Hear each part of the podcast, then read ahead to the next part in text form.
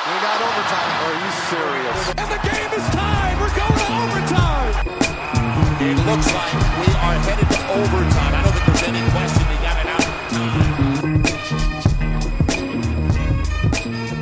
Hallo liebe Basketballfreunde, Overtime, der Basketball.de Podcast heute mit Marcel. Ähm, ich habe ja schon angekündigt im letzten Podcast mit Simon, dass auch mit mir ein Podcast folgt über ein Thema meiner Wahl. Ähm, ja, ich habe es ja schon verraten, es wird um Alba Berlin gehen. Äh, dazu habe ich mir einen Gast eingeladen. Herzlich willkommen, Robert Jazzi. Hi Marcel, ne? Danke, dass du dir Zeit genommen hast für, für unser ja, kleines Gespräch über, über Immer. Alba Berlin. Immer. Ähm, Robert, zu dir, du warst jetzt die Tage in Paris. Was war, was war der ja, Anlass? Das stimmt. Ähm, einige wissen das vielleicht, das ist äh, mittlerweile so ein, so ein, naja, eine wiederkehrende Tradition, dass ähm, der Sportartikelhersteller Nike im Zusammenhang mit Jordan äh, Brand einige ja, Leute aus, dem, aus der Medienwelt äh, ab und an einlädt zu Events, ähm, um dort natürlich medienwirksam äh, ja, diese Veranstaltung oder den, den Release von einem neuen Schuh etc. etc. halt gut zu verbreiten. Und ich bin da relativ äh, spontan und kurzfristig von Nike und von Jordan Brand eingeladen worden, nach Paris zu kommen, weil die dort nämlich einen, ähm, ja, den ersten äh, Air Jordan Brand Store eröffnet haben in Europa. Also in den USA gibt es ja schon etliche Läden. Wenn ihr mal durch New York gelaufen seid oder durch andere Städte, dann seht ihr, dass es dort einen ähm, Laden gibt, der halt nur für, für Jordan Brand ausgelegt ist, Sneaker, Apparel, alles mögliche, was ihr euch vorstellen könnt. Und den ersten in Europa, den gibt es in Paris als Modehauptstadt Nummer eins äh, und der wurde eingeweiht. Und da sind halt einige Medien aus Europa halt hingekommen. Ich war einer von denen. Und ähm, zur Feier des Tages ähm, kam auch die NBA-Legende, NBA-Champion Ray Allen nach Paris. Ähm, es auch gab mit ihm ein Interview. Und ähm, auch der Boxweltmeister Gennady Golovkin war da, der ein Jordan-Brand-Athlet ist. Und so ist das halt so eine Mischung aus einem naja, so Marketing-Event, äh, weil Nike und Jordan natürlich will, dass, dass äh, jeder weiß, dass es jetzt diesen Laden gibt, aber auf der anderen Seite halt auch eine gute Möglichkeit, ähm, mit äh, Athleten aus der Sportwelt zu reden und ähm, ja, mehr über deren Leben und deren Karriere zu erfahren. Unfassbar spannend. Du hast angesprochen, äh, Ray Allen hast du getroffen. Wie ist er so drauf? Ray Allen. Unglaublich. Also ich muss ja an dieser Stelle vielleicht mal zugeben, ähm, dass ich über seine Karriere hinweg, nachdem er nach Miami gegangen ist, nicht mehr der größte Fan von ihm war. Oh. Ähm, ich habe damals ähm, ja auch für die San Antonio Spurs äh, die Daumen gedrückt.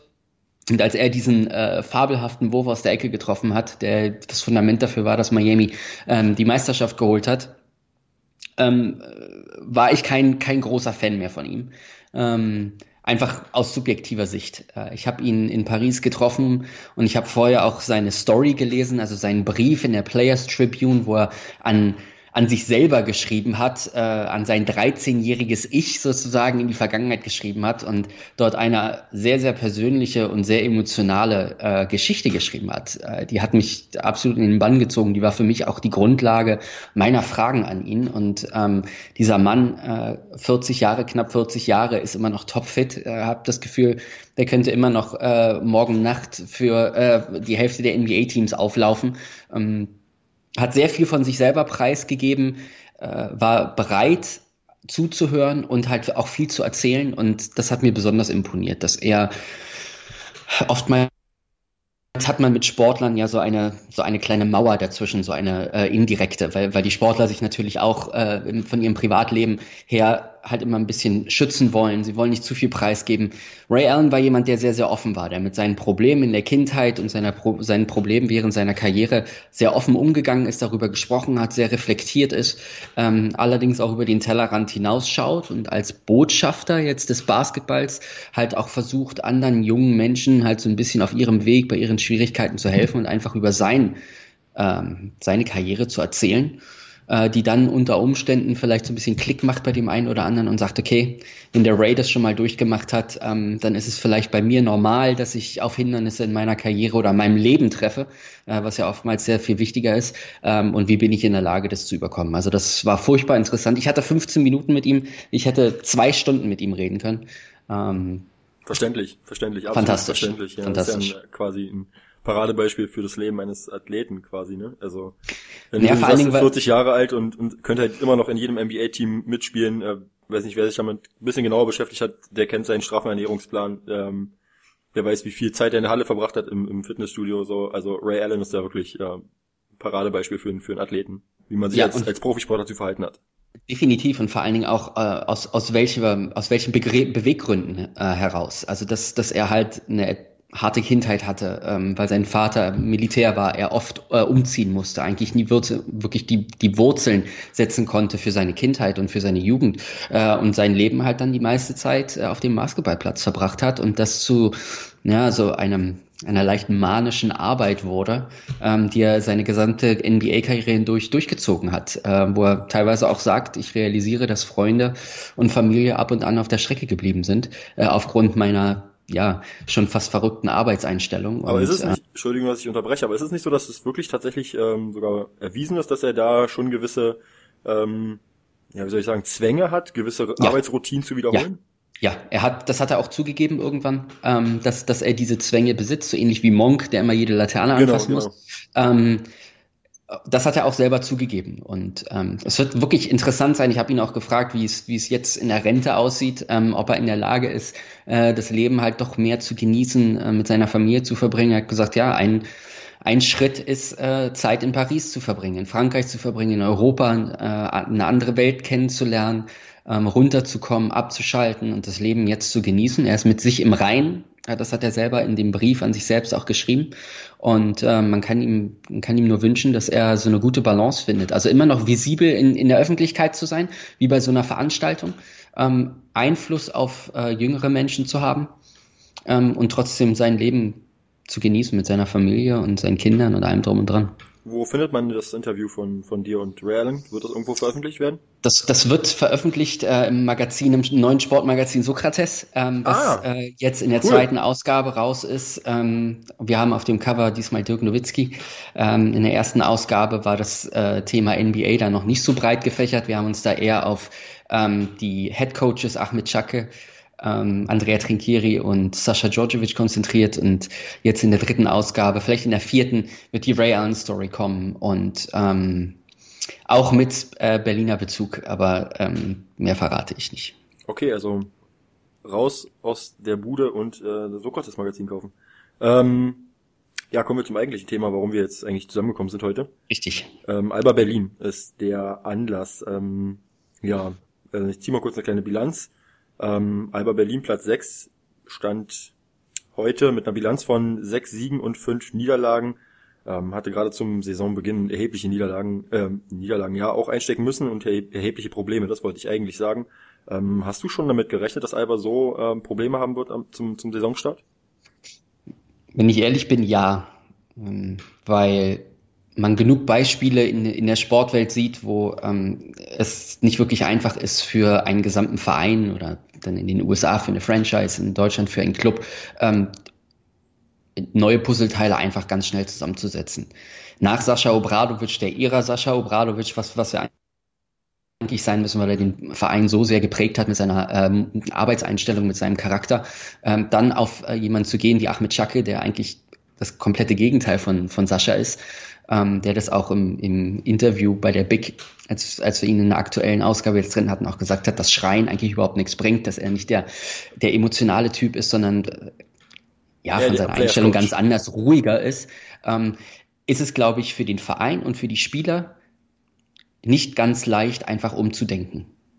Ähm, sie sind Sascha Obradovic gewöhnt, sie sind äh, bestimmte Defensivsysteme gewöhnt, be bestimmte Offensivsysteme. Das, das muss ich alles einspielen.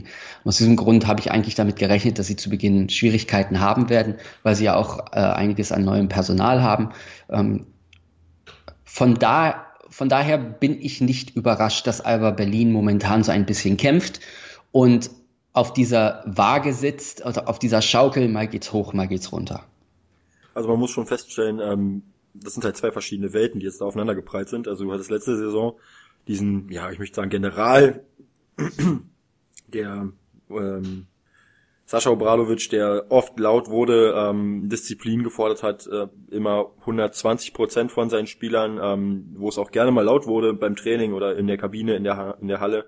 Ähm, dazu jetzt quasi das Kontrast ähm, zu äh, Ahmed Chaki, der komplett andere Philosophie spielt. Ähm, trotzdem ähm, gibt ja schon am Anfang jetzt gerade ein neuer Coach. Ähm, ja, der Manager ist jetzt auch noch nicht so lange da äh, mit Hima Reda.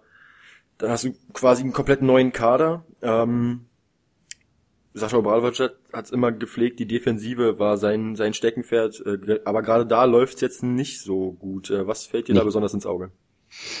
Wir haben in der, ähm, in der aktuellen Ausgabe der Big haben wir ja eine Statistikrubrik, die von unserem lieben Freund, dem Ingo Levin, äh, gefüllt wird. Äh, von dem kommt also die Brainpower ähm, äh, für diese Statistikseite und äh, er füttert mich halt immer mit aktuellen Informationen, Statistiken und was mir dort aufgefallen ist, dass während der, ähm, ich glaube, das war rund um den achten, neunten Spieltag herum, dass Alba Berlin die höchste Efficiency Field Goal Rate der gesamten Liga zulässt. Das bedeutet also, dass äh, die Gegner äh, nicht müde werden, gegen Alba Berlin zu punkten. Und das habe ich ähm, im Spiel gegen Bamberg, als Bamberg hier in Berlin war, äh, selber gesehen. Das Spiel war fantastisch, das Spiel hat Spaß gemacht und ging hin und her. Allerdings ist Alba Berlin derzeit nicht in der Lage, äh, eine, eine Abstimmung zu finden, ähm, sich gegenseitig zu vertrauen und ähm, sich in ein System einzupassen, wo die Defense einfach wie am Schnürchen funktioniert. Help-the-Helper-Rotation, Pick-and-Roll-Defense, äh, einfache Absprache des Übergebens, des Switchens, das funktioniert alles nicht. Äh, Bamberg, trotzdem sie nicht die beste Leistung an den Tag gelegt haben, hat die Defense von Alba Berlin seziert an diesem Spieltag. Die wussten ganz genau, wann Alba Berlin switcht, wann sie ein Mismatch haben, wo sie hinziehen müssen, um dann äh, den freien Mann zu finden, der auch wirklich immer frei stand. Und ich glaube, das ist momentan einfach eine Abstimmungsgeschichte. Viele Teams zu Beginn der Saison, sowohl in der BBL als auch in der NBA, haben zu Beginn einfach äh, Schwierigkeiten, sich zu finden und ähm, sich zu vertrauen das braucht seine Zeit, das muss zusammenwachsen. Und wenn du halt niemanden hast, der dich an der Seite andauernd anschreit und der dir sagt, Junge, wenn du nicht richtig verteidigst, dann sitzt du ganz schnell wieder auf der Bank, ähm, dann, dann kommt das auch nicht so schnell. Und das ist momentan die Situation, die ich sehe. Ähm, das Material ja, passt einfach derzeit noch nicht so gut zusammen. Und ähm, die Abstimmung ist nicht da und die, die zugrunde liegende Strategie, die wichtig ist, ist, ist momentan nicht zu sehen. Wie siehst du es? Ähm, ha, genauso. Ähm, es gibt ja einen besonderen Grund, warum ich gerade Robert Jazzi äh, hier als Gast haben wollte. Und zwar bin ich leidenschaftlicher New York Knicks-Fan. Äh, oh Robert versorgt mich immer mit dem mit den neuesten Informationen der, der New York Knicks in seinem Podcast äh, NYKJ. Wer den abonnieren möchte, gerne mal reinhören. Ähm, und ich sehe da sehr krasse Parallelen zwischen Alba Berlin ja, defensiv auch. und äh, den New York Knicks und vielleicht, ja. ähm, auch wenn es jetzt hier um Alba Berlin gehen soll, vielleicht noch einen kleinen Diskurs zur NBA. Ähm, du hast es gesagt im Podcast, ähm, dieses Overhelping. Ähm, das ist, mhm. ich glaube, Kylo Quinn war es gewesen. Ähm, hast du angesprochen? Ich bin mir jetzt nicht Christaps auch, Christaps ganz oft. Ähm, ja, ja. Und das ist das gleiche Problem bei Alba Berlin. Nehmen wir jetzt Beispiel Bogdan Radosavljevic, sieht als Big Man in der Defensive gerade wenn es jetzt darum geht, ähm, Amit Chaka als angesprochen, er möchte, dass gehatcht wird nach dem Pick and Roll, also dass der Big Man quasi den ballführenden Spieler unter Druck setzt, dass er nicht gleich äh, um den Block rumgehen kann. Er fordert aber auch, dass die Big Man schnell wieder zurück zu ihren Spielern rotieren. Das schafft halt ähm, Bogdan sehr, sehr, sehr selten, dass er rechtzeitig bei seinem Mann zurück ist. Ähm, und er hilft halt viel zu oft. Ähm, er kommt halt zur Hilfe, wenn halt keine Hilfe notwendig ist. Sein Mann steht im Rücken. Ähm, es gab Situationen gegen Bamberg. Okay, das ist vielleicht ein Paradebeispiel Bamberg, weil Bamberg spielt jetzt eine überragende Offensive, aber es gab es auch im Spiel gegen Göttingen und gegen Bayreuth, dass häufig die Big Men dann in der Zone vollkommen allein gelassen wurden, gerade wenn Rado Savljevic auf dem Platz war. Ähm, dass es dann zu einfachen Punkten geführt hat und ähm, da drückt der Schuh ganz enorm. Also ähm, man kann jetzt zwar, und ich habe jetzt mal mir aufgeschrieben, sind jetzt die vier Spiele, die jetzt so herausragen, sind 98 Punkte haben sie kassiert gegen, gegen Ulm, 97 gegen Bayern, 87 gegen Göttingen und 98 Punkte gegen Bayreuth sind derzeit auf Platz 14, was das Defensivrating angeht, aber Berlin, äh, weil du ja die Zahlen eben angesprochen hast von Ingo. Ähm, ähnliche Zahlen habe ich mich auch bedient. Ähm, ein Defensivrating von 111 zugelassenen Punkten auf 100 Angriffe hochgerechnet, damit auf Platz 14 der Tabelle. Also da gibt es nicht mehr viele Teams, die da schlechter sind.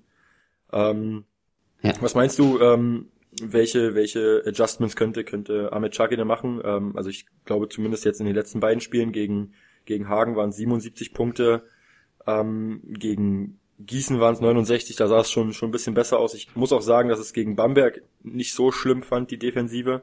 Ähm, Bamberg spielt eine überragende Offensive, da hat es phasenweise schon ganz gut ausgesehen, dass sie da Stops generieren konnten, die dann zu einfachen Punkten geführt haben. Ähm, aber jetzt nochmal die Frage, was, was könnte da Ahmed Chaki anders machen vielleicht in der Defensive? Naja, das hängt halt immer davon ab, wie er wirklich seine, seine Philosophie umsetzen möchte und wie lange er glaubt, ähm, dass es dauert, bis die Spieler das verstanden haben. Also wenn du die Pick and Roll, äh, die Defense gegen das Pick and Roll gerade angesprochen hast, ob sie halt ähm, ein, ein Hedge and Recover spielen wollen, ob sie vielleicht ähm, den äh, ballführenden Spieler eisen wollen, also ähm, dass, dass halt wirklich ganz viel Druck ausgeübt wird auf den ballführenden Spieler und das abseits des Balles ähm, in der Help-the-Helper-Rotation dann halt auf den abrollenden Spieler gegangen wird. Äh, ich glaube, zuallererst beginnt es halt immer bei den Spielern selber. Wir, für alle Leute, die es wissen oder die, die selber Basketball spielen, ähm, es tut unglaublich weh und es ist unglaublich hart, sich über einen Pick zu kämpfen, wenn man in einem Pick and Roll eingebunden ist. Es ist einfach schwierig. Ähm, aber da muss, muss der erste Stein gelegt werden. Der Grundstein dafür, dass die Guards halt wirklich die Bereitschaft zeigen und die Aufopferung, sich über Picks zu kämpfen, ähm, der Strategie des Trainers zu folgen und einfach die Intensität hochzuhalten. Gegen Gießen zum Beispiel, wenn ich mir den Boxscore an, anschaue, hat Alba Berlin unglaublich viel gefoult. Insgesamt 28 Personal Fouls im gesamten Spiel, resultiert in 30 Freiwürfen. 23 davon hat Gießen getroffen. Das ist zum Beispiel ein probates Mittel. Natürlich ist es immer schwierig, ähm, Teams an die Freiwurflinie zu, zu schicken aber bevor du die einfachsten, einfachen Punkte unter dem Korb, äh, die hundertprozentigen zulässt, und das ist bei Alba Berlin in den vergangenen Spielen relativ oft so äh, geschehen, weil der Big Man zu weit weg äh, vom Korb stand äh, und keine Rim Protection angeboten hat, dann knall halt lieber rein. Also wenn dann jemand zum Korb abrollt oder irgendjemand in Richtung ähm, Korb geht, dann mach es den, mach es den, Team, den Teams schwierig. Foul sie, schick sie an die Freiwurflinie der Gegner soll es sich verdienen. Ähm, so ein bisschen kommt es ja auch dazu, dass, dass Teams dann halt auch aus ihrem Rhythmus rauskommen, weil je häufig, häufiger du sie faulst und äh, die Offense unterbindest, ähm, desto schwieriger wird es für den Gegner natürlich diesen Rhythmus auch immer beizubehalten. Ähm, das könnte eine Möglichkeit sein äh, gegen Teams, äh, einfach ein bisschen härter zuzupacken, jetzt ohne unfair zu werden, aber doch in der Mitte eine Präsenz zu zeigen und zu sagen, so leicht wird es gegen uns nicht. Ähm, aber alles hängt halt wirklich vom Engagement ab und alles hängt davon ab, ob die Spieler bereit sind, in das defensive Konzept des Trainers halt äh, sich, die, sich einzubinden und das umzusetzen oder nicht. Ähm, aber der andere Punkt, der halt länger braucht, meines Erachtens nach, ist, dass die Spieler sich alle untereinander kennenlernen, ähm, dass sie untereinander vertrauen. Also das, was du mit Radosajevic angesprochen hast, dass er halt äh, nicht der Meinung ist, dass sein Mitspieler seinen Gegner nicht vor sich halten kann und dann zur Hilfe eilt, sondern dass jeder weiß, okay, mein Mitspieler hängt sich 100 Prozent rein. Ich bleib bei meinem und äh, wenn wir es schaffen, in irgendeiner Form unseren, meinen Gegenspieler, unseren Gegenspieler vor uns zu halten, dann ist es schon mal die halbe Miete. Ja, genauso sehe ich das auch. Ähm, das größte Problem, was ich jetzt so gesehen habe, war, ähm, gerade die, die Defense der Big Men, äh, da gab es die, die größten Baustellen. Zum Teil auch dem geschuldet, wie, wie ich vorher schon gesagt habe, mit dem, dass nach dem Pick and Roll halt gehatcht wird, ähm, dass halt ja Kikanovic und Radosavljevic nicht die nicht die ähm, größten Defensivspezialisten sind. Das sollte, glaube ich, in der Bundesliga, der sich jetzt mit der BBL beschäftigt, äh, jedem bekannt sein. Ähm, aber dennoch klar, äh, auch dem geschuldet, dass das Team noch nicht so lange zusammen ist. Ähm, andere Sache, und das ist das Kontrastprogramm, was ich eben angesprochen habe, du hast es bei einem Cliff Hammonds in Berlin gesehen, der, der, wo du als, als Blocksteller schon, schon äh, überlegt hast, okay, stelle ich jetzt Cliff Hammonds den Block in den Weg, weil sehr kantig und der ist über den Pick rübergegangen und hat auch gerne mal ähm, den, den Block beiseite geschoben. Ähm, und da war es halt klar, dass jeder Spieler sich 100% den Arsch aufgerissen hat und das fehlt jetzt zum, zum Teil, habe ich, also mein Eindruck, dass mhm. ähm, gerade auf den Guard-Positionen äh, die Bereitschaft noch nicht so 100% da war und auch auch jetzt in Hinsicht auf Peyton Siever zum Beispiel, ähm, von dem habe ich mir viel mehr erhofft in den ersten Wochen. Brauchte wahrscheinlich auch noch die Zeit, ehe er sich in das Team reingefunden hat, ehe er wirklich verstanden hat, was will der Coach von mir an dieser Stelle. Und es gab, glaube ich, eine Situation bei der Niederlage gegen Ulm, ähm, da wurde, da wurde ähm, Ahmed Chucky richtig laut in der Auszeit und sagte zu, zu Peyton Siever, organisiere dein Team, organisiere dein Team, organisiere dein Team. Und das ist so ein bisschen was, was Alba jetzt gefehlt hat. Und jetzt so sukzessive, Spiel für Spiel wird es immer besser. Und es sieht man ganz deutlich an den Zahlen von Peyton Siever, aber auch insgesamt an den Zahlen der Mannschaft. Ähm, Gerade auch das Spiel jetzt gegen Gießen hat es gezeigt, 69 Punkte zugelassen. Ich glaube, da ja. war ähm, Dennis Wucherer schon ein bisschen erschrocken, dass, dass Alba äh, plötzlich so starke Defense gespielt hat. Und Gießen ist halt auch keine Laufkundschaft, also es gab Mannschaften, die sind da ordentlich ins Wanken geraten und Alba hatte irgendwie ja immer immer ähm, eine Antwort auf, auf Gießen seine Defense. Ähm, zu Ahmed Chucky hätte ich gerne noch ein bisschen was gesprochen und zwar ähm, gerade offensiv sieht's auch ganz anders aus als in der letzten Saison unter Sascha Obradovic. Ähm, letztes Jahr ging der Ball viel in den Post, ähm, ging viel über Kikanovic und das war's dann halt auch schon. Das war die erste und einzige Option in der Regel. Wenn Kikanovic nichts regeln konnte, dann ging meistens der Ball raus, der Spieler wurde isoliert, eins gegen eins. Ähm, lange Zweier oder irgendwelche Notdreier sind dann das Resultat gewesen. Also es sah, glaube ich, als Basketballbeobachter jetzt nicht wirklich attraktiv aus. Was dieses Jahr anders ist, Amit Chaki hat viele neue Komponenten hinzugefügt. Ähm, ja, zwei, drei Worte von dir dazu, zu, der, zu seiner Philosophie in der Offensive. Ja, er kommt ja von einem äh, äh, relativ renommierten ähm, Club aus der Türkei und äh, hat natürlich eine offensive Philosophie ähm, in, in, seiner Karriere schon, schon erlernt und, und umgesetzt. Ähm, die für Alba Berlin nur positiv sein kann. Ähm, ich sehe es ganz genauso wie du in den vergangenen Jahren. Also hatte ich das Gefühl, dass die Offensive ähm, unter Sascha Obradovic so ein bisschen abgefallen ist. Äh, in den Jahren mit, mit Reggie Redding als Ballhändler und ähm, Leon Radoschewitsch in der Mitte äh, war das Spiel flüssiger, mit Cliff Hammonds als Point Guard sah es äh, ja wesentlich kontrollierter aus. Ähm, Alba Berlin war allerdings damals in der Lage, ähm, auf vielerlei Art zu punkten. Und das haben wir in der vergangenen Saison nicht gesehen. Und das müssen wir dann halt dem, dem Material schulden, was Sascha zur Verfügung hatte. Das ist, ähm, er musste dann natürlich mit dem auskommen, was er hat, musste improvisieren, äh, beziehungsweise das System so umstellen, dass er sagt, dass wir groß, großmöglichen Erfolg haben. Und da konnte er halt einfach nicht mehr rausholen. Generell dieser Offensive, was mir halt sehr gut gefällt, ist, dass hier ein Spieler wie Nils Giffey zum Beispiel, ich denke, du willst später auf ihn auch nochmal äh, zukommen, ja. halt sehr viel mehr Entfaltungsmöglichkeit hat. Dass ähm, das Spiel weiter auseinandergezogen wird, dass versucht wird, Spacing zu betreiben. Ähm, dass halt, wenn Pick and Roll gespielt wird und Siever ähm, hat mir gegen Bamberg da sehr gut gefallen, dass er halt in der Lage ist, wirklich aus diesen vielen Möglichkeiten, die sich aus dem Pick and Roll oder Pick and Pop mit Kikanovic ergeben, halt auch wirklich ein Maximum rauszuholen. Er ist halt in der Lage, selber Druck auszuüben und am, äh, durch Dribble Drive Penetration in der Zone abzuschließen. Ähm, er ist in der Lage, abzulegen, auf den poppenden Kikanovic. Oder er findet halt auch, wenn die Defensive kollabiert auf beide, halt die Möglichkeit, ähm, den freistehenden Spieler außen zu finden, den Mitspieler, ähm, der, der dann den offenen Dreier treffen kann. Äh, das gefällt mir schon sehr gut, aber auch das braucht seine Zeit. Und in, in beiden Bereichen müssen wir halt einfach sagen, dass dieser, dieser, äh, diese gesamte Wegstrecke jetzt und diese Saison im Grunde genommen für, für Alba Berlin als Verein und als Organisation ähm, ein gro eine große Frage aufwirft und eine große Chance allerdings auch. Inwieweit möchte Alba Berlin in dieser Saison für die kommenden Jahre etwas Neues etablieren?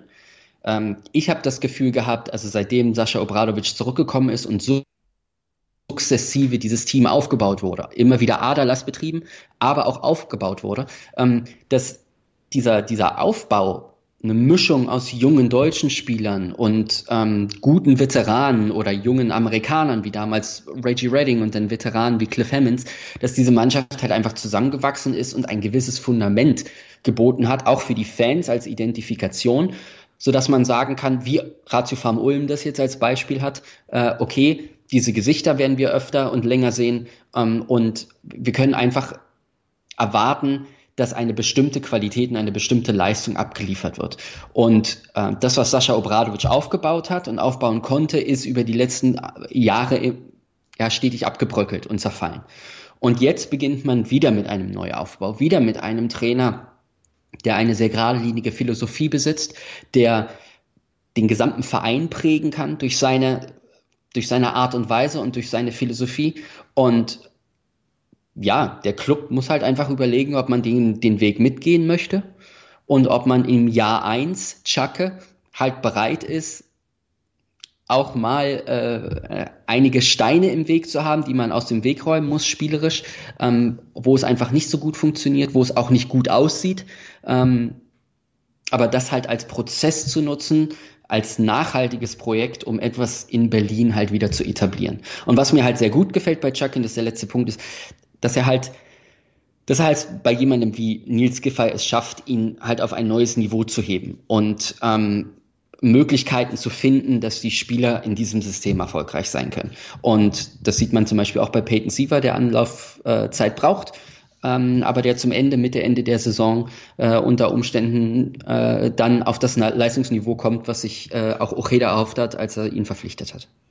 Genau, das ist der Punkt. Ich denke, äh, bei Sascha Obradovic, und da kam halt immer wieder Erinnerungen hoch in den ersten Saisonwochen, ähm, Peyton Siever sah ganz schlecht aus. Ich glaube, in dem einen Spiel war es nach dem ersten Viertel, ähm, ist er mit vier Fouls Ach, ich weiß es nicht, war glaube ich im Eurocup gewesen, bin ich mir jetzt aber auch nicht mehr ganz sicher. Ist er mit vier Fouls nach dem ersten Viertel runter und saß dann halt bis, bis Mitte des dritten Viertels auf der Bank, hat nicht mehr gespielt, ähm, hat häufig dann ähm, Ismet Akpina den Ballvortrag übernommen, beziehungsweise Engin Azür hat dann auf Point Guard gespielt, aber bei einem Coach wie Sascha Obradovic wäre es mal ganz schnell gewesen, dass der Spieler halt das nächste Spiel halt wirklich nur noch 10, 15 Minuten gespielt hätte, oder du hättest halt seinen Frust angemerkt und es war halt bei, bei, bei Amit Chake nicht der Fall, dass er halt wirklich weiter an ihn geglaubt hat, er hat ihn weiter aufgebaut und ähm, du hast es eben angesprochen, Nils Giffey hat für mich ähm, der Spieler, der sich am meisten verbessert hat oder zumindest am meisten von der von dem Trainerwechsel bisher profitiert. Ähm, neben Elmedin Kikanovic meiner Meinung nach. Also Elmedin Kikanovic war letztes Jahr schon gut, ähm, diese Saison ähm, noch besser. Ähm, Chaki versteht es halt einfach, ihn in die richtigen Positionen zu bringen, ähm, von wo er aus scoren kann. Die Sache ist, Elmedin Kikanovic hat meines Erachtens jetzt nicht unbedingt das großartigste Re Repertoire an, an, an Post-Moves. Ja. Ähm, er, er hat eigentlich nur einen Move und das ist halt irgendwie sich um den Gegner rumdrehen und einen Hookshot. Aber auch wenn er nur diesen einen Move hat, es schafft irgendwie keiner ihn zu verteidigen. Und er schafft es trotzdem irgendwie 32 Punkte gegen Bamberg aufzulegen, 26 gegen, gegen Gießen.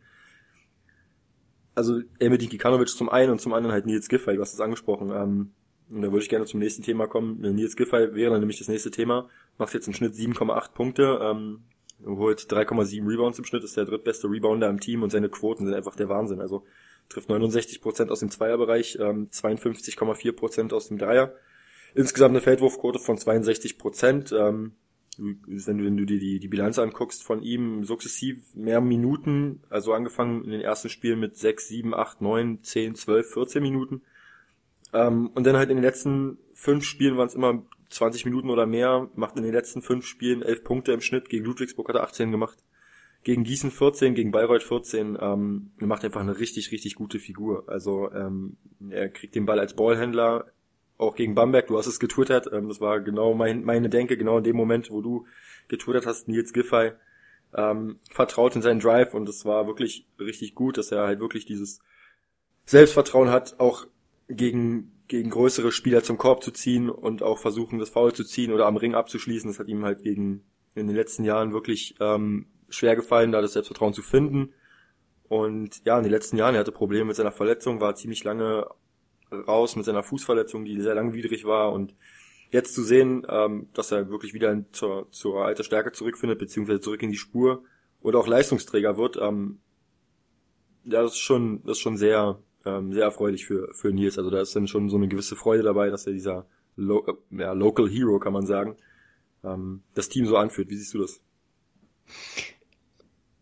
Ich sehe einen großen Wandel, genauso wie du in seinem Spiel. Und ähm, A, ja, niemand, niemand darf vergessen, wie schwierig es ist, äh, von andauernden Verletzungen immer wieder zurückzukommen, in der Mitte der Saison zurückzukommen, versuchen, sich ins Team reinzufinden äh, und dann allerdings einer Erwartungshaltung auch gerecht zu werden. Also auch unter Sascha in der vergangenen Saison ähm, hat er ja eine besondere Rolle immer gehabt. Er war ja derjenige, der das Floor Spacing ermöglicht, der es in der Lage ist, von außen zu treffen, der halt ein Hustler ist, der aufgrund seiner äh, großen Spannweite in der Lage ist, ähm, in, in, in den Passwegen zu stehen, ähm, am Perimeter zu verteidigen. Er ist ein sehr, sehr guter Rebounder, was in dieser Saison dazu führt, dass er als Stretch 4 eingesetzt wird unter Chake.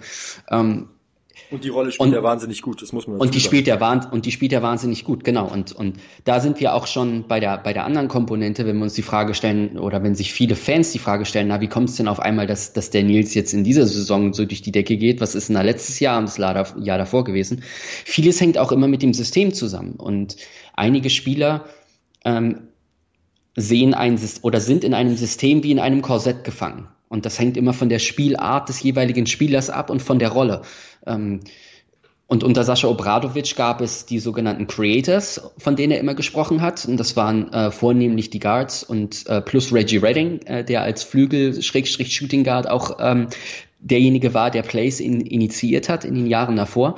Ähm, aber das waren die Leute, die kreiert haben, die auch kreativen Freiraum in dem System hatten. Und dann gab es die anderen, die auf ihrem Punkt stehen sollten, die in den richtigen Momenten den Cut laufen sollen oder die den Pick stellen sollen und sich sozusagen an das anpassen, was die Creators äh, für das gesamte Team erschaffen. Und das ist unter Chaka halt nicht mehr der Fall. Ähm, da habe ich das Gefühl, dass alle in irgendeiner Form kreativen Freiraum besitzen, dass es wichtig ist, sich gegenseitig Platz zu schaffen, Spacing zu betreiben, Floor Spacing ähm, äh, zu initiieren. Äh, und, und das hat er mit seiner, mit seiner ersten fünf gegen Gießen ja nun auch wieder bewiesen. Also wenn du den, den Mann in der Mitte, du hast halt äh, Four Out uh, One-In mit Kikanovic in der Mitte als Center, der halt in der Lage ist, ein Pick-and-Roll, Pick-and-Pop mit uh, Peyton Siever zu spielen. Dann hast du Dragan Milosajevic, der halt alles kann. Äh, und ich bin großer Fan von ihm. Und dann hast du halt die beiden Jungs, Nils Giffey und ähm, Akim Vargas, die halt in der Lage sind, in den Ecken oder halb in den Ecken außen zu stehen und das Spiel so breit zu ziehen und ihre Gegner so rauszuziehen, dass Kikanovic halt in der Mitte die Möglichkeit hat, mit Milosajevic oder mit Siva zusammen halt am, am Korb abzurollen und dort abzuschließen, beziehungsweise den Pass nach außen zu spielen. Und da hat halt jeder Spieler bei Alba Berlin mehr Freiraum, mehr Möglichkeiten zu kreieren und das nutzt Nils äh, an vorderster Front und das habe ich gegen Bamberg gesehen und dann halt auch äh, getwittert. Das, was, was du angesprochen hast, ist, es war einfach ersichtlich, dass er, dass er diesen Platz nutzt, dass er zum Korb ziehen möchte, dass er ganz genau weiß, wenn äh, er ein Matchup vor sich hat und in diese Triple Threat Position geht, also entweder er ist in der Lage, von diesem Punkt aus zu werfen, ähm, oder er ist in der Lage, äh, am, am Gegner vorbeizuziehen, dass ganz dem nach, was der Gegenspieler ihm gibt, er halt in der Lage ist, seinen Vorteil rauszuziehen. Und ähm, das macht unglaublich viel Spaß, das zu sehen, ähm, weil er das Vermögen besitzt, um so etwas nachhaltig immer wieder abzurufen. Und äh, wenn Chucky in der Lage ist, das in ihm zu entfachen und aus ihm diesen Spieler zu machen, den Giffey momentan abliefert, dann ist es jetzt schon in der ersten Saison eine der größten Errungenschaften für den Coach, ähm, weil wir halt nicht vergessen dürfen, dass Nils Giffey, du hast es angesprochen, nach wie vor halt einer der Spieler ist, die äh, in, im Verein halt auch, was die Außendarstellung betrifft, ganz weit oben steht. Er ist ein ganz wichtiger Spieler, ein ganz wichtiges Puzzleteil. Und äh, ihn weiter zu entwickeln und ihm eine Rolle zu geben, wo er ein Go-To-Guy in Anführungszeichen sein kann, ist äh, wunderbar in meinen Augen als Alba Berlin-Fan, weil das auch mehr Identifikation bringt und ähm, viel für die Zukunft verspricht. Problematik an der Sache ist der Vertrag von Nils, da läuft ja nur noch dieses Jahr und ist ja quasi vertragslos. Ähm, ich denke mal, dass Alba Berlin da auch, glaube ich, alles in die Hand nehmen wird und versuchen wird, dass, dass Nils längerfristig in Berlin bleibt, weil das einfach, er ist einfach die Identifikationsfigur, nachdem er damals am College äh, Yukon war, ähm, im letzten Jahr nochmal Meister geworden. Und dann war halt die Frage, wohin geht er? Und ganz Berlin hat eigentlich gehofft, okay, hoffentlich kommt er nach Berlin zurück. Und jetzt ist er hier, konnte bisher in den ersten drei Jahren unter Sascha Obradovic nicht wirklich überzeugen. Ähm, hatte große Probleme, ich glaube, oder in den ersten zwei Jahren, jetzt muss ich jetzt lügen, ähm, hatte große Probleme da, äh, ja, den europäischen Basketball sich zu gewöhnen, ähm, häufig unter den Erwartungen zurückgeblieben, aber jetzt quasi so ein bisschen, ja, der, der Breakout hier, kann man sagen, wo er halt wirklich zeigt, was er kann. Und du hast es angesprochen, als, als besonders die Rolle als Stretch 4 gefällt mir super bei ihm. Er hat defensiv ähm, ähm, einige Probleme, das, das, das möchte man auch gar nicht absprechen, wenn er jetzt als, als ähm, ja, gebürtiger Small Forward, möchte ich sagen, ähm, gegen, gegen die Big Men der Liga verteidigen musst, ähm, dass du da teilweise durch die Zone geschoben wirst, das ist verständlich. Aber er ist ein Hustler, er, er, er gibt 100% in der Defensive, er hat häufig die Hand dazwischen, ähm, er ist immer ein Kandidat für, der im Passweg steht oder der den Ball irgendwie aus der Hand schlägt oder sonst irgendwie. Also du kannst von, du weißt bei Nils, was du in der Defensive bekommst. Ja, und in der Offensive hat er halt mittlerweile so viele Waffen, also er trifft sein Dreier konstant jetzt diese Saison mit 52 äh, Prozent ähm, hat einen respektablen Mitteldistanzwurf. Ähm, gerade was mir sehr gut gefällt, ist, wenn er ähm, an der Dreierlinie steht, kurzer Pumpfake, ähm, ein Schritt rein, ähm, One Dribble Pull-up und aus der Mitteldistanz abgedrückt. Ähm, den trifft er auch sehr sicher. Und er ist halt ein richtig, richtig guter Freiwerfer. Also er trifft um die 90 Prozent. Ähm, das heißt, der Gegner, wenn er wirklich zum Korb zieht, ähm, hat er die Möglichkeit, im, am, am Ring abzuschließen. Wenn er ihn fault, dann trifft er seine Freiwürfe sehr, sehr gut. Also von daher macht es Nils schon die Saison irgendwie äh, zum sehr kompletten Spieler und es ähm, freut mich sehr zu sehen, dass er diese Entwicklung, Entwicklung geht. Definitiv, ähm, definitiv. Anders bei dem ja, einen anderen Kollegen, der für mich so eine Identifikationsfigur in Berlin geworden ist, ist Ismet Akpina. Ähm, die Entwicklung habe ich auch seit seinem Beginn in Berlin sehr intensiv verfolgt. Ähm, jetzt diese Saison ähm, kein Spiel mehr als, sieb, als 10 Minuten gespielt, 17 Minuten waren es gegen Bayreuth, ansonsten nie mehr als 10. Ähm, ja, wie siehst du die Entwicklung von Ismet Akpina in den letzten Jahren? Stotternd. Ähm, natürlich nicht so, wie sich das äh, jeder Fan von Alba Berlin, von Ismet Akpina vorstellt. Ähm, was mir immer auffällt, ist, äh, wenn man ab und zu beim, beim Medientraining ist, äh, morgens und die Spieler irgendwie aus ihren Autos steigen und du gesehen hast, okay, die sind gerade erst aufgestanden, dann ist Ismet äh, bestimmt schon anderthalb Stunden in der Halle äh, mit einem Trainer und nimmt Würfe und arbeitet an seinem Spiel. Also dem Jungen vorzuwerfen, dass er nicht genug tun würde, um äh, einen Rotationsplatz zu bekommen, ist, glaube ich, falsch. Also genau, das wollte ich gerade auch nochmal äh, kurz einwerfen. Also bei jedem Medientraining, seit Ismet Akpina bei Alba Berlin ist, bei jedem Medientraining, und da lege ich meine Hand für ins Feuer und sage wirklich bei jedem Medientraining, wo ich war, kam ich um 9.30 Uhr spätestens zur Halle und da kamen die Spieler alle erst so reingeschlürft und oh, gerade erst wach geworden. Da stand Ismet schon in der Halle und hat schon einmal das komplette Trikot durchgeschwitzt. Also ja. Arbeitsmoral kann man ihm, äh, fehlende Arbeitsmoral kann man ihm definitiv nicht vorwerfen. Richtig, richtig. Ähm, die Frage wird jetzt also sein, warum er auch in dieser Saison unter einem neuen Coach nicht die Möglichkeit bekommt. Ähm, dann wäre die logische Konsequenz erstmal zu sagen, naja, dann reicht es vielleicht einfach nicht, wenn du zwei unterschiedliche Coaches hast, die beide zum äh, gleichen Ergebnis kommen, dann muss es eigentlich eher am Spieler liegen. Ähm, wir dürfen allerdings auch nicht vergessen, dass ähm, Ahmed Chake momentan in einer schwierigen Situation ist. Er muss auf der einen Seite das Team zusammenbauen, und er muss äh, ja ein nachhaltiges Paket finden. Auf der anderen Seite soll er aber auch Siege holen. Ähm, die Mannschaft darf nicht zu weit zurück äh, in der Tabelle fallen. Äh, Playoffs ist immer noch der Anspruch und vor allen Dingen er hat in seiner Guard-Rotation momentan, und das hat er im Interview auch angesprochen, momentan sehr, sehr viele Spieler, die in der Lage sind, entweder die Eins oder die Zwei zu bekleiden. Äh, Peyton Seaver wurde als äh, Point Guard Nummer eins geholt, der als Starter in das Spiel gehen soll und ähm, ein, ein Gros äh, der Verantwortung auf sich nimmt in der Offensive. Und Engin Atsu wurde als jemand geholt, der äh, A, nicht nur vertraut mit Chaka ist, sondern auch die Erfahrung mitbringt, ein richtiger Playmaker ist, Pass First und einfach in der Lage ist, in, in einer zweiten, ähm, im zweiten Team, in der Second Unit halt einfach federführend zu sein und das Team so zu organisieren und zu delegieren, dass, dass ähm, dort kein Leistungsabfall ankommt. Wo packst du dann noch Ismail Akpina hin? Ähm, das ist schwierig und vor allen Dingen, wenn wir uns auch das Spiel gegen, ähm, gegen Gießen anschauen und ich mir anschaue, dass Peyton Siever nur 23 Minuten gespielt hat und äh, Atsu 20 Minuten. Dann könnte man sich durchaus vorstellen, okay, äh, vielleicht ist da irgendwo noch Platz in der Mitte zwischen, um, um, um Akpina spielen zu lassen, der am Ende 4 Minuten 55 gespielt hat. Spielerisch ist er momentan allerdings äh, laut Chake nicht in der Lage, dem Team wirklich etwas zu geben. Äh, warum ist es so? Und warum sieht der Coach das so? Also A, es gab ja auch so eine kleine Kritik von, von äh, Akim Vargas zum Beispiel, um mal kurz auszuufern, ob seiner Spielzeiten, dass er nicht wirklich spielt. Ja. Und Chaka hat gesagt ähm, in dem Interview in der Big, äh, wenn, wenn ich der Meinung bin, dass Spieler in der Lage sind, unserem Spiel in dem Moment etwas zu geben, spielen sie. Wenn ich das Gefühl habe, dass sie es nicht können, werden sie nicht spielen. Und dieselbe Regel sehe ich bei Akpina genauso. Wenn wir uns also anschauen, dass ein Peyton Siever gegen Gießen sieben Ballverluste hatte und nur drei Assists, stellt man sich die Frage, okay, dann, dann muss ja die Spielintelligenz und das, das, die Regie von irgendwo anders gekommen sein. Dann schauen wir uns Enginazio an, 20 Minuten, hat drei Assists aufgelegt, zwei Ballverluste. Dann sehen wir allerdings Dragan Milosajevic, der knapp 30 Minuten gespielt hat und acht Assists im Spiel hatte. Also da ist das Spiel von Alba Berlin halt einfach auf den Shooting Guard, auf den Two Guard gegangen, der in der Lage war, in der Offensive für seine Mitspieler zu kreieren und derjenige zu sein, der irgendwie von, von allem etwas macht. Dann hast du halt keinen Platz mehr für Akpina. Und ähm, das ist dem System geschuldet. Das ist allerdings auch der Situation geschuldet, dass Chake momentan einfach Möglichkeiten und Optionen finden muss, die ihm einen Sieg geben.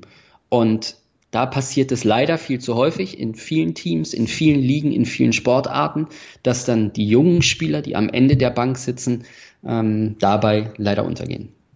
Ja, ich sehe das so ein bisschen, ähm, in gewisser Weise gebe ich dir recht. Andererseits denke ich auch, ähm, ich war bei der Saison Auftakt Pressekonferenz von Alba Berlin gewesen und da war die Rede davon, man möchte nachhaltig sein, man möchte ein Grundgerüst äh, aufbauen für die für die Zukunft. Es ging dann darum, dass man in Berlin zum Beispiel an Schulen niedrigere Körbe hängt, um die Motivation für Kinder zu schaffen, Basketball zu spielen. Wenn der Korb zu hoch hängt, ich treffe den Korb nicht, habe ich keinen Bock auf Basketball, äh, macht absolut Sinn dieser dieser Gedanke, dass man da vielleicht ähm, ansetzt an den Schulen. Basketball. Macht ja Sinn ist, ist, ist eine Diskussion für einen anderen Tag.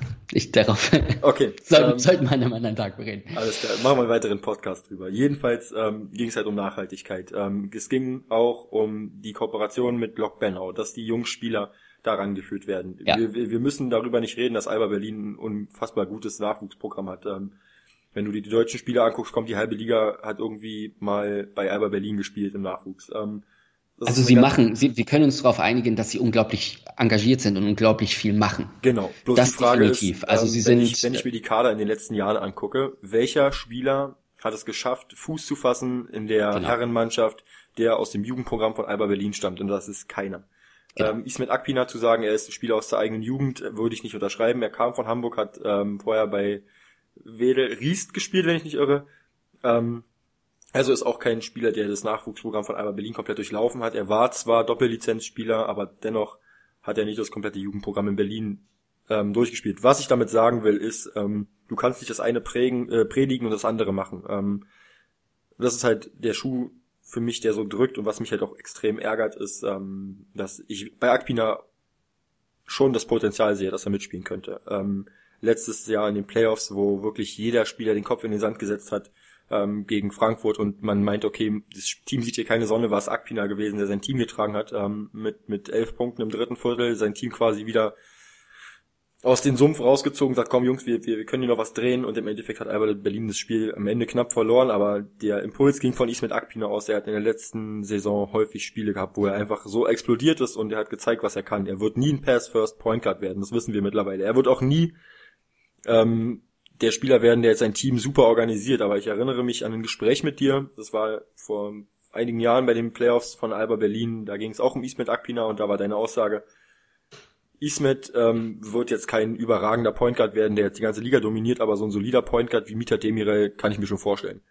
Und das habe ich immer wieder vor Augen, wenn ich ihn sehe. Und ich, ich sehe das Potenzial absolut, dass er äh, in die Richtung gehen kann. Und, und er arbeitet hart für seinen für, für, für, für, seinen, für seinen Job, dass er da irgendwann reinkommt in die Rolle aber er bekommt halt viel zu selten die Chance und das ist halt so eine Sache, die mich halt an der Philosophie von Alba Berlin ärgert. Also man kann nicht das eine predigen und sagen, wir wollen Nachwuchs fördern und auf der anderen Hand äh, siehst du, dass der Nachwuchs halt auf der Bank sitzt und äh, nie die Chance kriegt zu spielen. Da ist halt wahrscheinlich aber auch, wie du gerade sagtest, das Problem, du hast halt zwei Seiten, die du bedienen musst. Zum einen willst du Spiele gewinnen, zum anderen willst du den Nachwuchs fördern. Äh, was ist jetzt in dem Moment wichtiger? Und ähm, dann geht's ja darum, Spiele zu gewinnen. Ja, also habe ich mich wirklich getraut, Mita Demirel als soliden Point Guard äh, äh, zu bezeichnen. Ich als, glaube, dass er in meinen als, Augen als, ein grandioser Point Guard war. Du sagtest, also es ging, äh, du hast ihn mit, äh, vielleicht waren das auch meine Worte mit solider Point Guard, aber du hast gesagt ein, ein ähm, BBL Point Guard wie Mita Demirel. Ja. Ja, also ich, äh, ich, ich bin auch nach wie vor der Meinung, dass, dass Akpina ähm, in die Liga gehört, definitiv. Aber diese Problematik, die du angesprochen hast, die ist ähm, zweifelsohne ja nicht neu. Und mit der müssen sich die Fans in Berlin ja seit Jahrzehnten auseinandersetzen. Die Schwierigkeit und dieser Balanceakt, dieser Drahtseilakt zwischen, ähm, wir müssen Wege finden, um auch in dem heutigen Markt, finanziellen Markt, in dem wir nicht mithalten können, ähm, Wege finden, wo wir Talent holen und Talent binden können. Und auf der anderen Seite aber hey, wir sind in unserem Scouting so gut, damals unter Mita Demirel und jetzt auch mit Ojeda, dass wir Rohdiamanten finden ähm, und die äh, stecken wir halt einfach ins Team und sind dadurch in der Lage, ähm, den, den, den großen äh, alten Mythos, die drei großen Bs weiterhin am Leben zu halten, wie in, an so einer künstlichen Beatmungsmaschine. Ähm, und das ist, das ist diese Problematik und dieser, diese, ähm, naja, die, diese äh, Persönlichkeit mit zwei Seiten, diese Schizophrenie, die, die in Berlin ja schon, schon lange vorherrscht.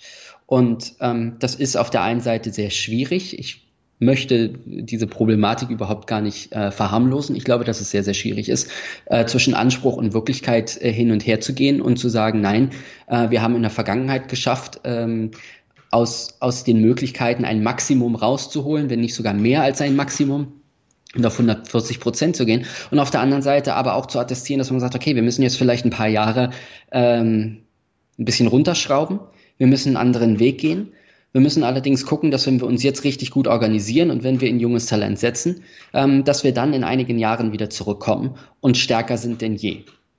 Ähm, ich habe keine Ahnung, weil ich bin nicht in die Internas des Vereins einbezogen und ich sitze auch nicht bei den, bei den Jugendteams an der Seitenlinie und kann als, ähm, als Scout äh, einschätzen, ob Spieler gut sind. Diese Fähigkeiten besitze ich nicht. Ähm, ich finde es halt einfach nur bedenklich, dass aus diesem massiven Jugendprogramm, was Henning Harnisch ja seit, seit Jahren oder mittlerweile Jahrzehnten ja anstößt, weiterentwickelt, neue Ideen hinzufügt, etc., Kinder plus Sport, Basketballakademie, all diese Geschichten, ähm, dass, dass wir keinen Fortschritt sehen, dass wir ähm, keine Früchte sehen, die wir ernten können, wo wir mittlerweile sagen, hey, da sind jetzt die ersten jungen Spieler, die rauskommen. Wir haben junge Spieler in Deutschland, die durchaus Potenzial haben, aber die kommen alle nicht aus unserer Region. Und ähm, das ist für mich nach wie vor ein Rätsel. Es wird viel versucht, aber Fakt ist, dass man wie in einem Treibsand feststeckt und man versucht nach vorne zu laufen und man kommt wieder an den gleichen Punkt zurück. Äh, und da ist die, das Gesicht dieser Entwicklung oder dieses Stillstandes halt leider auch Ismet Akpina.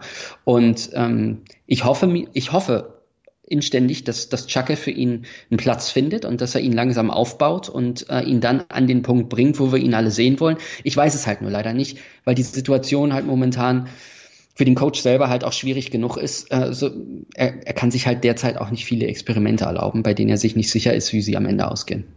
Ja, die Sache ist halt für mich, Ismet Akbina zum einen, so dann hast du einen Ferdinand Zülker, ähm, Tim Schneider, letztes Jahr war es Mo Wagner, ähm, der lieber ins College gegangen ist, als einen Vertrag in Berlin zu unterschreiben, Profivertrag. Und das sind alles Spieler, die, die durchaus das Potenzial gehabt hätten, in, im Männerbereich Fuß zu fassen.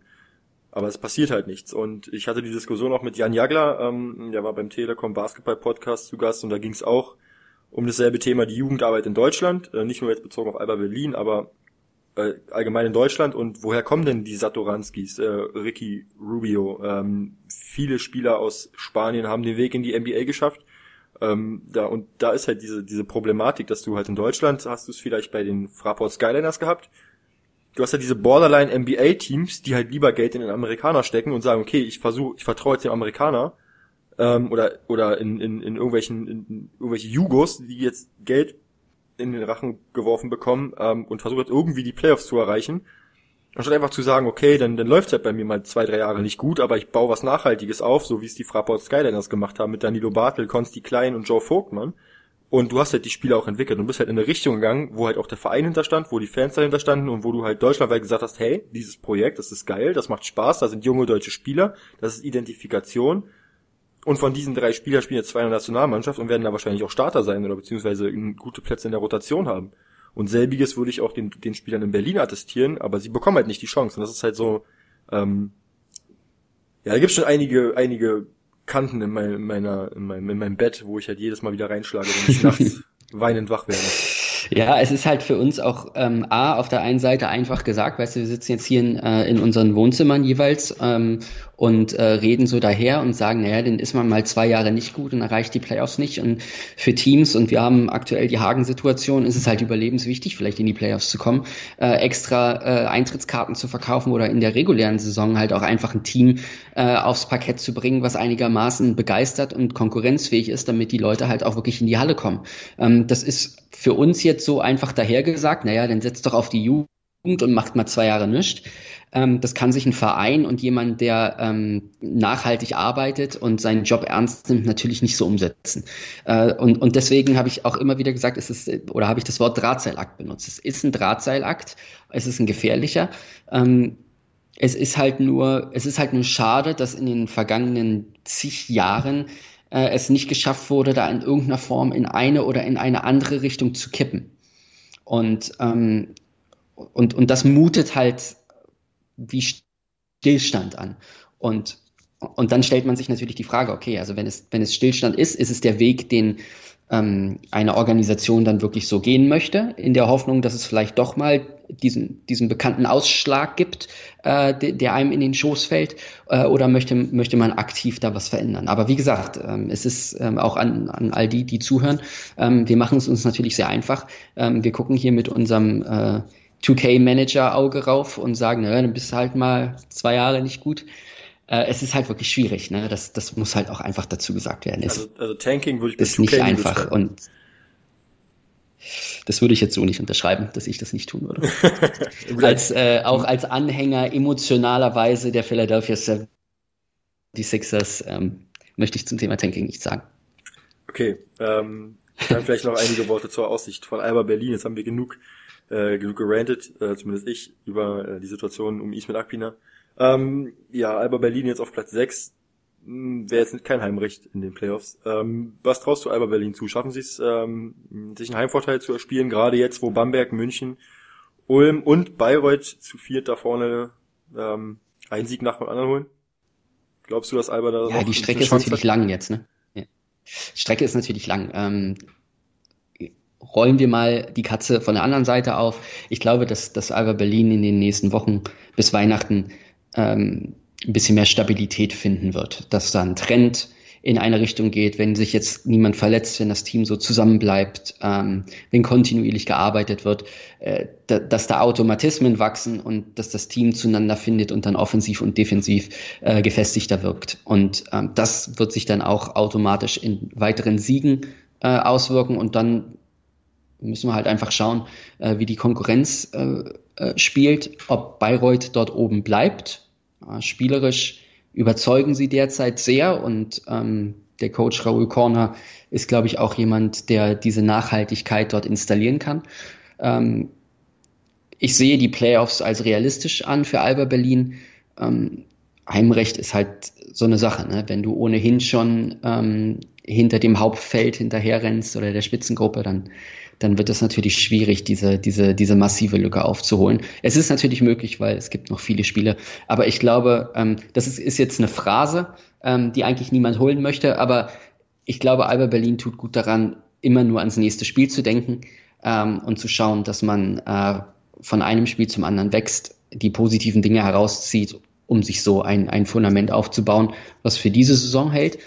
Und dann, wir haben es angesprochen, Stichwort Nachhaltigkeit, dann halt auch für die nächsten Jahre. Bestand hat. Ja, also ich denke gerade jetzt, Dominic Johnson war ja auch ein Thema der in den Medien in letzter Zeit, wo es möglicherweise so sein kann, dass er den Verein verlässt. Ähm, hat ja im letzten Spiel auch nur fünf Minuten gespielt gegen, gegen Gießen. Gab es wohl, soweit ich es richtig mitbekommen habe, ein bisschen Streit mit dem Coach. Soll wohl kein einfacher Charakter sein, kann ich so nicht unterschreiben. Wäre für mich jetzt auch nur Spekulation, aber wenn Dominic Johnson, wenn das der Fall sein sollte, dass er den Verein wechselt, da gab es schon einige Signale, gerade von Sporthando, die ja halt häufig auch sehr gut informiert sind. Ähm, macht natürlich auch Platz für, für einen Spieler, der vielleicht anders ins System passt, der vielleicht einige Schwächen ausmerzt, ein, ein anderer, ein Big Man vielleicht, der auch äh, Rim Protection mitbringt, ähm, fehlt so ein bisschen bei Alba Berlin derzeit.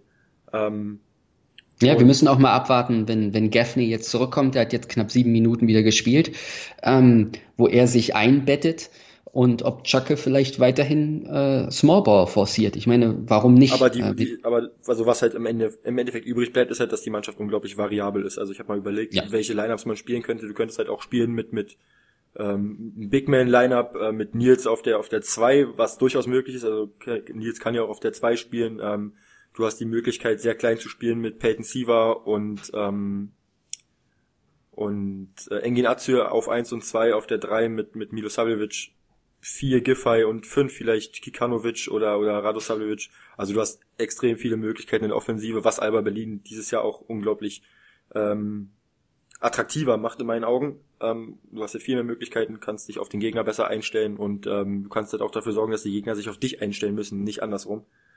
Und ähm, deswegen bin ich da schon sehr zuversichtlich, dass sie da auch ähm, ja, in Zukunft mehr Siege holen werden. Und ich denke auch so Richtung Weihnachten, dass sie sich da noch ähm, die, die, die letzten Wochen so ein bisschen konservieren können und das halt auch mitnehmen können für die nächsten Wochen. Da bin ich sehr zuversichtlich. Ja, ich drück die Daumen. Robert, wir sind durch. Marcel. Ich danke dir, vielen war's. Dank für deine Zeit, ja. Immer. Danke. Gerne. Äh, ich wünsche dir viele Siege für die Knicks äh, in Zukunft. Ähm, stellvertretend Also wir uns sozusagen, Wir uns, ja. genau, ja. Ja. Ähm, danke für deine Zeit auf jeden Fall. Gerne. Ähm, Sokrates auf jeden Fall mal reinlesen. Ähm, jetzt zu den ganzen Geschehnissen rund um Ray Allen, was du erzählt hast vorhin. Ähm, ja, bleibt nicht mehr viel übrig. Außer zu sagen, am Samstag wieder einschalten. Nee, Sonntag, nicht Samstag. Sonntag wieder einschalten beim Overtime der Spieltag. Diesmal wieder mit Simon Linder, der ist wieder dabei. Robert, ich sag danke. Ich sage danke. Und wir hören uns bis zum Wochenende. Macht's gut. Ciao.